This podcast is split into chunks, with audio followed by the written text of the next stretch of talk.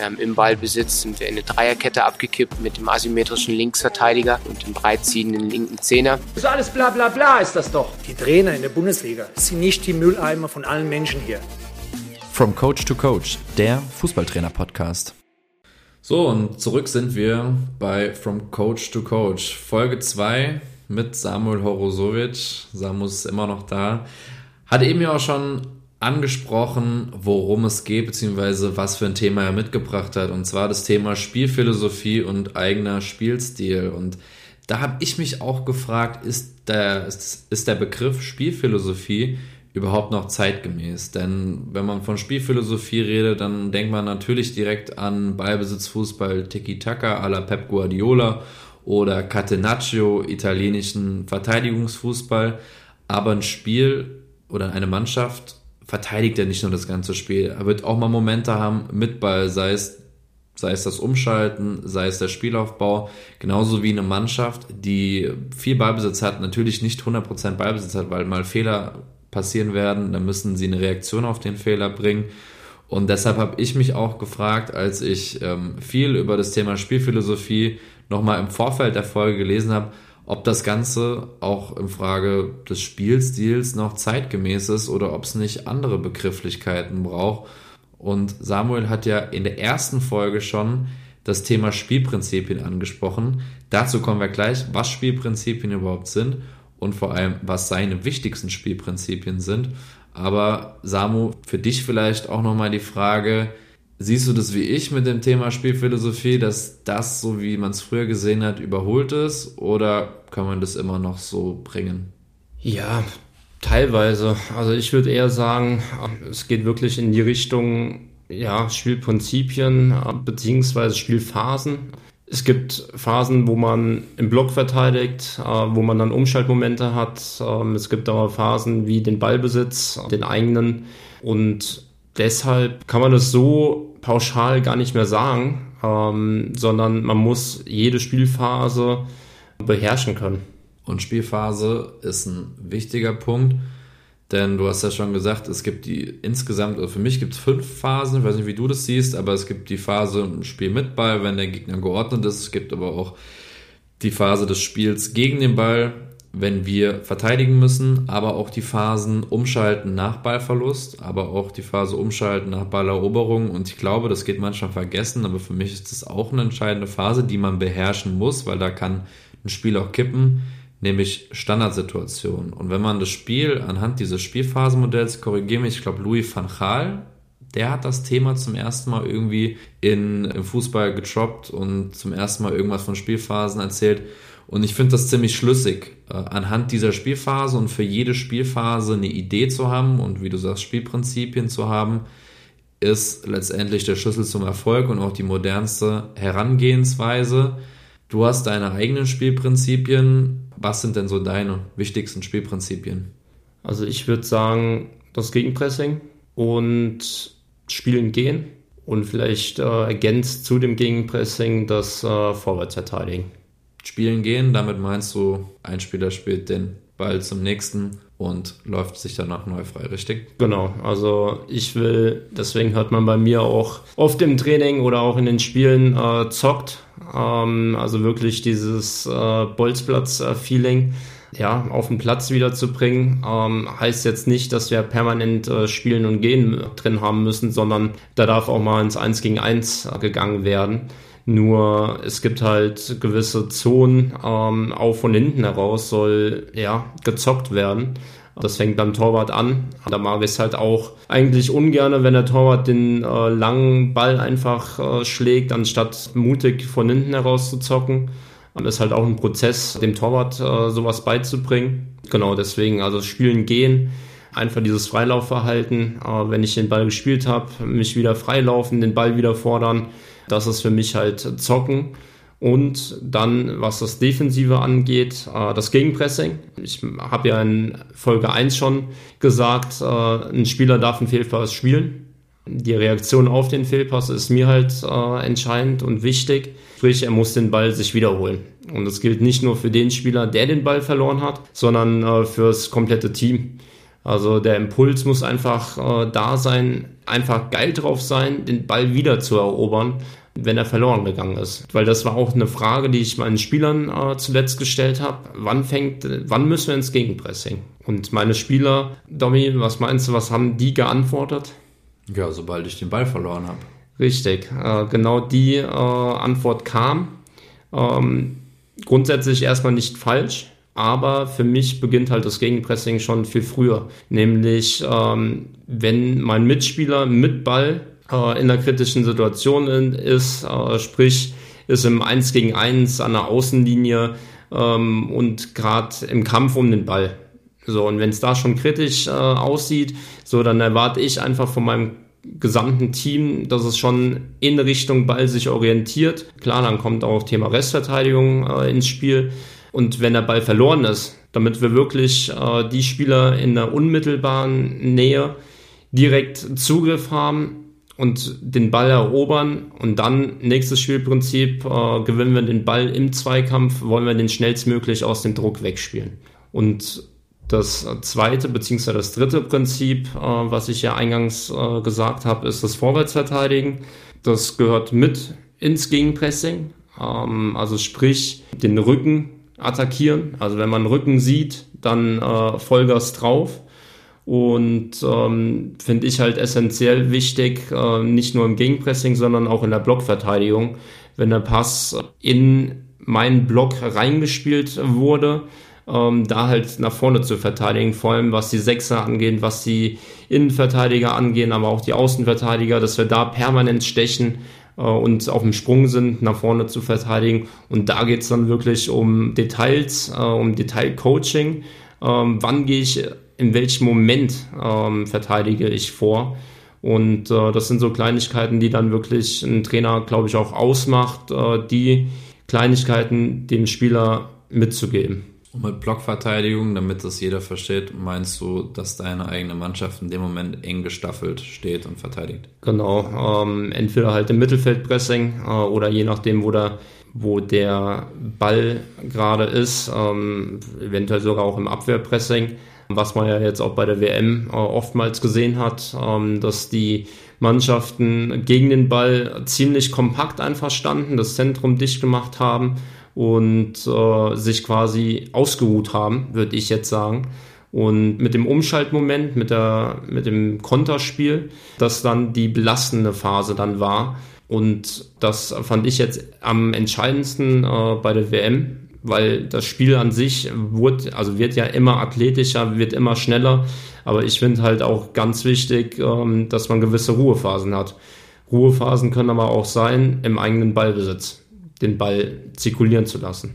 Ja, ich finde, bei der EWM hat man das sehr gut gemerkt, dass vor allem auch die Intensität der Zweikämpfe gepaart mit diesem Fokus auf defensive Stabilität, auf eine gute Grundordnung, um Umschaltmomente dann zu kreieren, ein ganz großer Faktor war. Denn wenn man sich zum Beispiel den Sechser von Marokko angeguckt hat, der ja, glaube ich, brutal gehypt wurde nach der WM, Amrabat, glaube ich, sein Name, der hat Zweikämpfe geführt wie kein anderer. Und am Ende ähm, war das bei vielen anderen zu, zu sehen, dass diese Intensität der Zweikämpfe, ist jetzt für mich kein Spielprinzip, sondern ähm, ja, eine Attitüde, die man aber auch trainieren muss. Und ich glaube, vielleicht bei all den offensiven Spielprinzipien auch manchmal vergisst, weil das die Basics sind. Ähm, vielleicht von mir aus gesprochen. Ich zum Beispiel habe letztes Jahr fast nur offensive Spielprinzipien trainiert.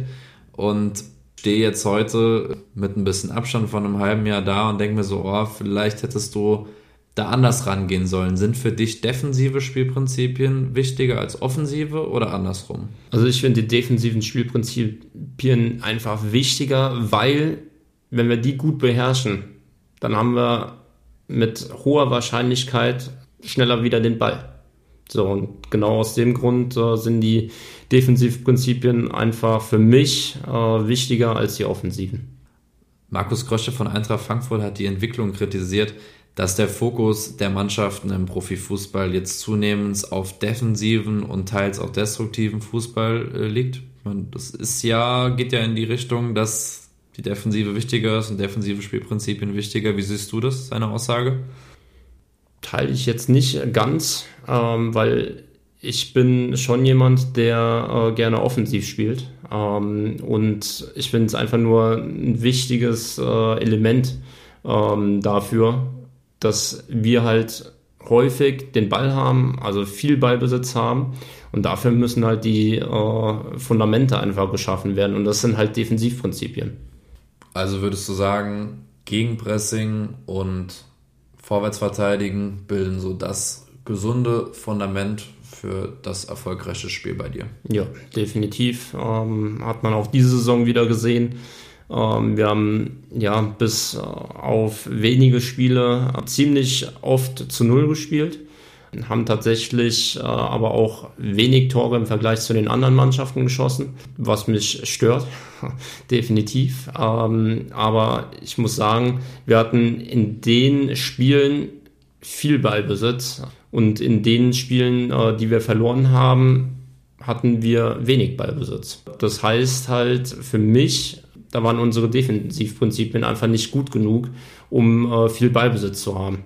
Und ich glaube, um das einzuordnen, ähm, ein Fokus oder ähm, eine Priorisierung von defensiven Spielprinzipien heißt ja auch nicht, dass man destruktiven Fußball spielt, sondern dass man eine gewisse Vorarbeit leistet für das Spiel mit Ball. Denn man muss ja erstmal den Ball bekommen und dementsprechend ist es wichtig, immer griffig zu sein, immer den Gegner unter Druck zu setzen, zu ärgern, über den Platz teilweise zu hetzen, noch zu Fehlern zu zwingen, damit man auch selbst mit dem Ball zocken kann und auch dann überhaupt seine Qualitäten und auch seine Spielprinzipien mit Ball zeigen kann letztendlich. Was sind so, ähm, ich meine, du hast ja eben Spielen gehen schon gesagt, aber was sind sonst deine wichtigsten offensiven Spielprinzipien, wo du auch sagst, die haben den meisten Impact aufs Spiel? Ja, also das Spielen und Gehen, ähm, das nach Ballgewinn schnellstmöglich aus dem Druck rausspielen. Also sprich, wenn wir im Zweikampf den Ball erobert haben, die Folge ist ja, der Gegner versucht den Ball wieder zu erobern. Da wollen wir halt schnellstmöglich aus diesem Druck raus, die Spur wechseln, am besten halt diagonal nach vorne. Warum diagonal nach vorne? Weil halt der Passempfänger meistens dann offen zum, zum Tor steht, zum Spielfeld, um das Spiel fortsetzen zu können. Klar gibt es dann aber auch Spielprinzipien wie das Steilklatsch.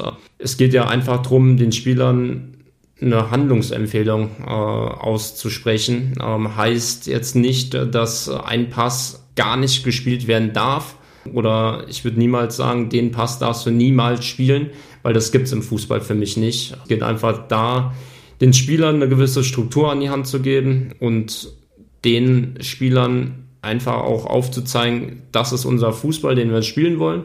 Und in diesem Rahmen können die Spieler sich auch frei entwickeln. Und das ist meiner Meinung nach auch immer noch möglich. Wenn jetzt vielleicht einer sagt, hm, die Spieler haben ja gar keine Freiheiten, würde ich jetzt behaupten, das ist falsch, weil ich habe viele gute individuelle Kicker, die auch viele Freiheiten bei mir genießen und wissen, die dürfen ins 1 gegen 1 und auch den Ball verlieren. Und ich würde sie auch nicht anmeckern, spiele auch den Ball ab, so wie früher mein Trainer ähm, in der, in der C-Jugend, sondern die Jungs müssen sich den Ball einfach wieder erobern. So, und dann sind wir wieder beim Defensivprinzip. Das ist für mich ausschlaggebend.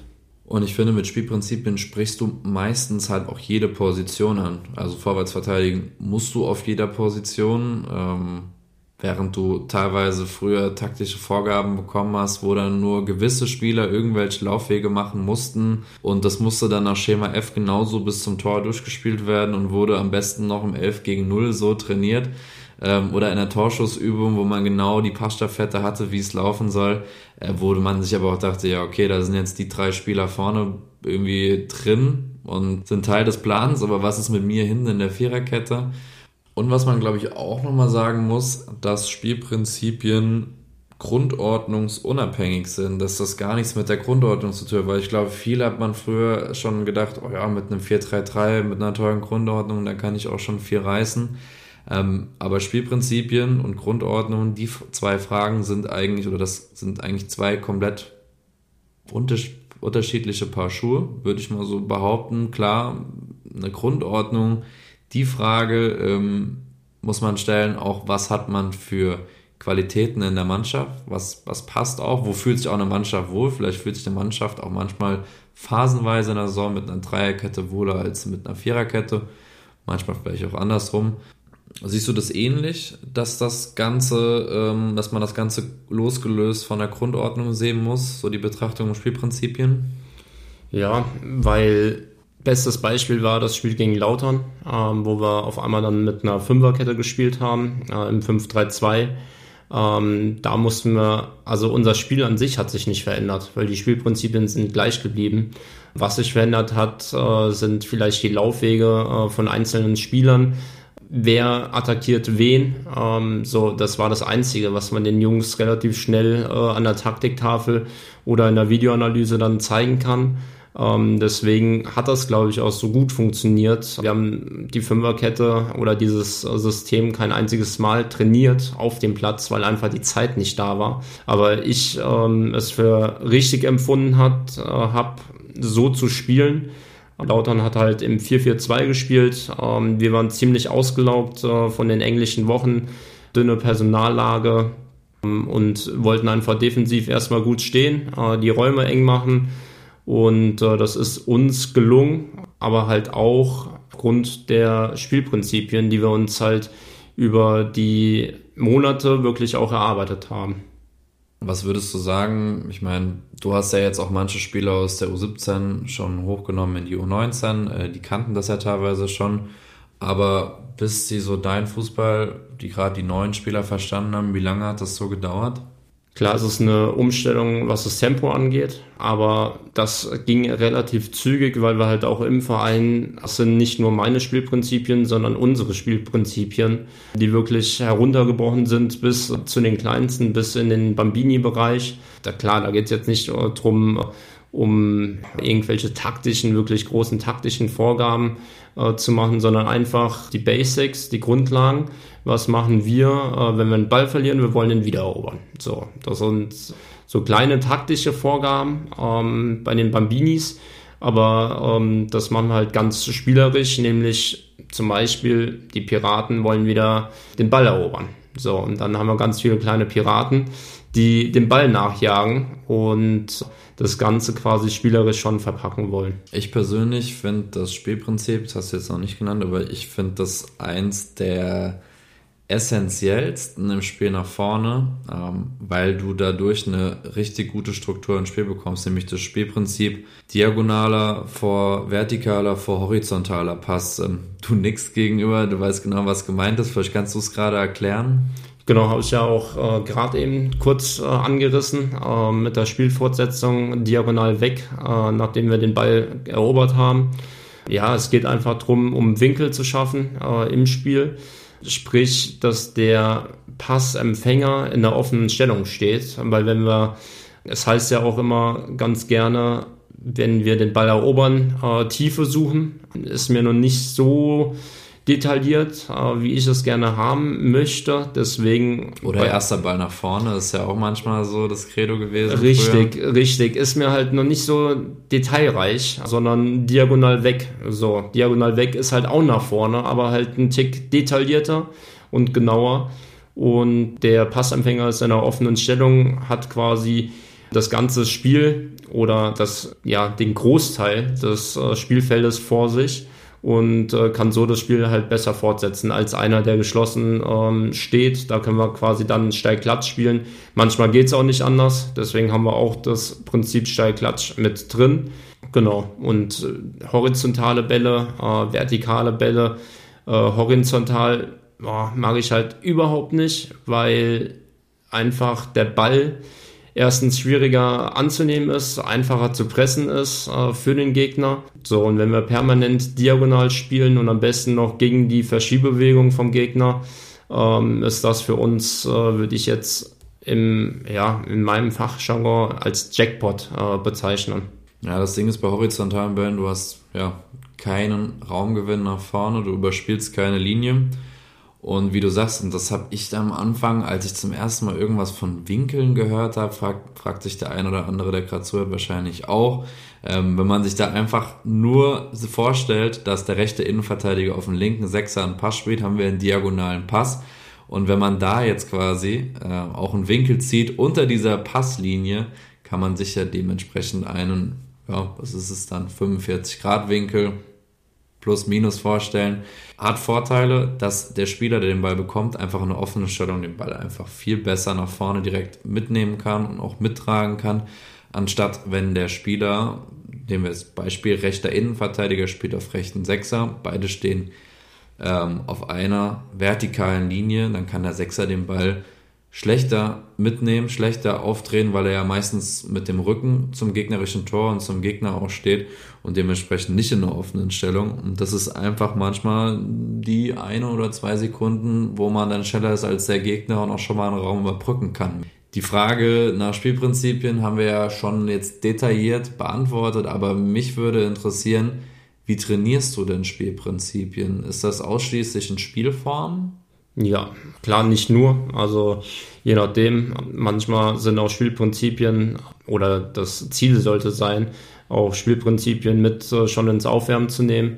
Sei es beim, beim Handball-Kopfball, der Klassiker äh, schlechthin, da schon Spielprinzipien mit reinzunehmen oder halt auch ähm, in Passwettbewerb Spielprinzipien äh, mit aufzugreifen also das ganze Training, beziehungsweise das Training ist immer so aufgebaut, dass wir Spielprinzipien coachen und trainieren. Da geht es dann wirklich äh, um kleine Details, wie ähm, beim, beim Vorwärtsverteidigen, wann steche ich wirklich zu. Was meinst du mit zustechen? Also sprich, wann ist der Impuls, um nach vorne zu verteidigen.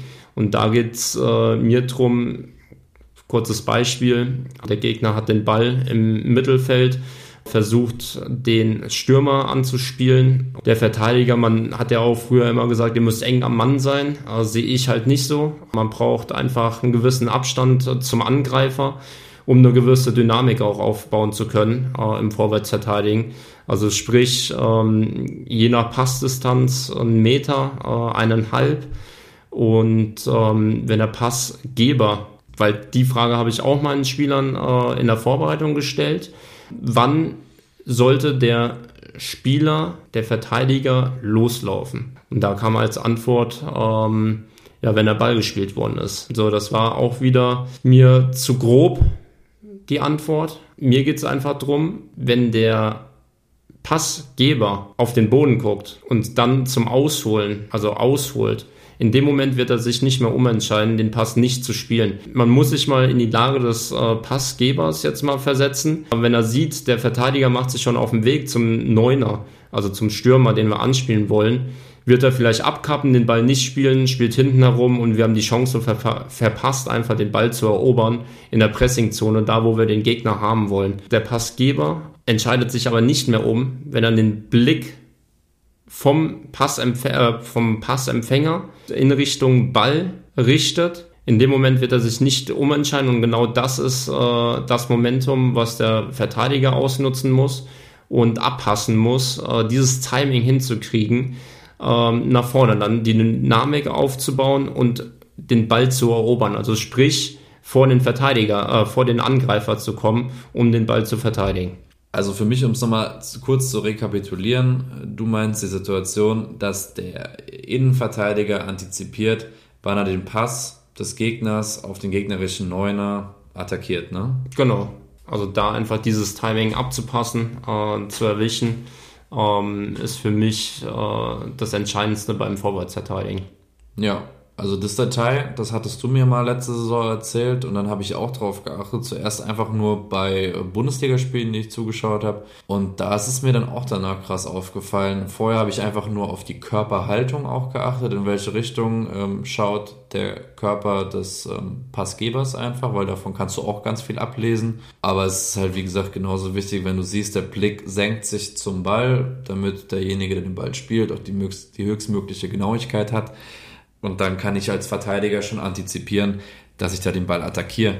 Ähm, was ich bei Spielprinzipien aber nochmal, um da auszuholen, cool finde, dass du ja nicht Spielprinzipien isoliert trainieren musst, sondern du kannst Spielformen kreieren, da hast du teilweise drei oder vier Spielprinzipien gleichzeitig drin, die du gleichzeitig trainierst. Und du hast ja eben gesagt, Deine Spieler hören immer wieder dieselben Worte, weil es immer wieder dieselben Spielprinzipien sind. Du hast dadurch auch wie im Techniktraining diesen Wiederholungseffekt, dass du immer wieder dasselbe hörst und immer wieder an dieselben Muster denkst. Und eben kannst du auch Spielprinzipien mehrere in einer Spielform verpacken. Wenn ich jetzt einfach nur mal das Abschlussspiel nehme, man spielt 8 gegen 8 in einem Schlauch, also in einem ganz, ganz äh, schmalen Feld, aber was länglich ist, hast du ja allein die Charakteristik da drin schon, dass du gar nicht nach außen spielen kannst, weil es gibt eigentlich äh, nichts rechts und links, sondern du kannst nur nach vorne spielen, heißt du bist äh, gezwungen, Spieler zu überspielen. Haben wir schon mal ein Spielprinzip. Haben vielleicht auch das Spielprinzip steil-klatsch drin, weil du steil, klatsch und dann hast du schon wieder die nächsten Spieler überspielt. Du hast aber, wenn man jetzt mal die defensiven Spielprinzipien nimmt, nicht nur vorwärts verteidigen drin, sondern auch permanent rückwärts verteidigen. Kurze Erklärung, rückwärts verteidigen, ja, kann man sich vielleicht ein bisschen auch erschließen. Vorwärts verteidigen, im nach vorne laufen verteidigen, rückwärts verteidigen. Wenn ich zum Beispiel als Stürmer der Ball an mir vorbeigespielt wird, ich bin im Verteidigungsmodus, laufe ich zurück, verteidige nach hinten. Und das habe ich ja da auch ganz oft drin, weil der Ball einfach nicht in die Breite gespielt wird in diesem Schlauch, sondern äh, viel vertikal oder diagonal und gar nicht horizontal. Und da hast du zum Beispiel ja vieles schon drin. In einem Abschlussspiel musst eigentlich auch dann nichts erklären vorher, weil diese Situationen kommen automatisch und wenn du die vorher einfach isoliert auch schon ein bisschen trainiert hast, ist es einfach auch gut für die Wiederholung. Ähm, Fällt dir da sonst irgendwas noch ein? Ich finde einfach, das Training muss auch Bock machen. Also ich bin oh, ein absoluter Verfechter von äh, 11 gegen 0 oder so, wo man dann die Spielprinzipien trainiert. Äh, finde ich wirklich äh, ganz äh, schlimm. Ja, weil erstens, es macht gar keinen Spaß als Spieler. Also ähm, ich sehe auch den Sinn hinter nicht. Und das ist äh, ja, ähm, der entscheidendste Punkt. Äh, klar, manche Dinge machen auch vielleicht nicht so viel Spaß, machen aber Sinn. Aber ähm, was das Thema angeht, ähm, ja, finde ich einfach, man kann so viel, also so viele Spielprinzipien in Spielform verpacken, wie du es äh, auch vorhin gesagt hast, dass so viele Spielprinzipien dann in einer Spielform schon abgedeckt sind und zu denen die Spielform dann an sich noch Spaß macht und mein Ziel ist es einfach, den Spielern diese Spielprinzipien ins äh, Unterbewusstsein rein, rein zu äh, impfen. Das, ja, das ist das Ziel, wo die Spieler dann im Spiel auch gar nicht lange überlegen müssen, sondern ähm, einfach wissen, okay, ich spiele den Ball diagonal raus, weil wir das ja permanent im Training machen. So, und das sollte das Ziel ähm, von jedem Trainer sein, das im Training zu coachen. Ja, dass es irgendwann eine automatische Verhaltensweise wird. Automatische Verhaltensweise ist bei dir Weiterbilden, ja oder nein? Definitiv. Und da kommen wir auch schon zur Kategorie, zur letzten und abschließenden Kategorie äh, dieser Folge zum Tipp des Tages. Ihr werdet erleben, jeden Gast werde ich fragen, was denn so sein Tipp ist oder seine Sache, wie er sich weiterbildet. Und zwar Ganz egal, ob das ein Buch, ob das eine Internetseite, Videos ist, einfach auch für euch, um direkt auch nochmal einen neuen Impuls zu sammeln. Wo geht's weiter?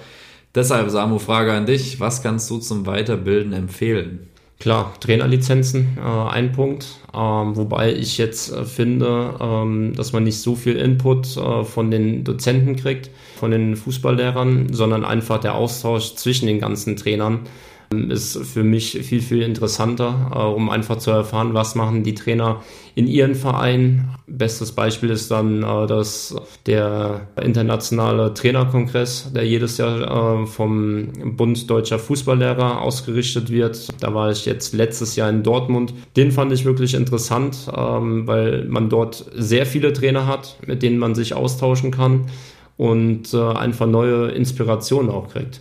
Und klar, dann gibt es noch Zeitschriften, ähm, dann gibt es noch digitale Medien, die ich nutze, um mir selbst auch Inspiration zu holen für Übungen, aber halt auch dann eigene Übungen zu kreieren. Jede Menge Stoff zum Weiterbilden, jede Menge Anregungen. Anregungen gibt es auch in der nächsten Folge von From Coach to Coach. Bis es soweit ist, könnt ihr uns weiter auf unserem Instagram-Kanal verfolgen.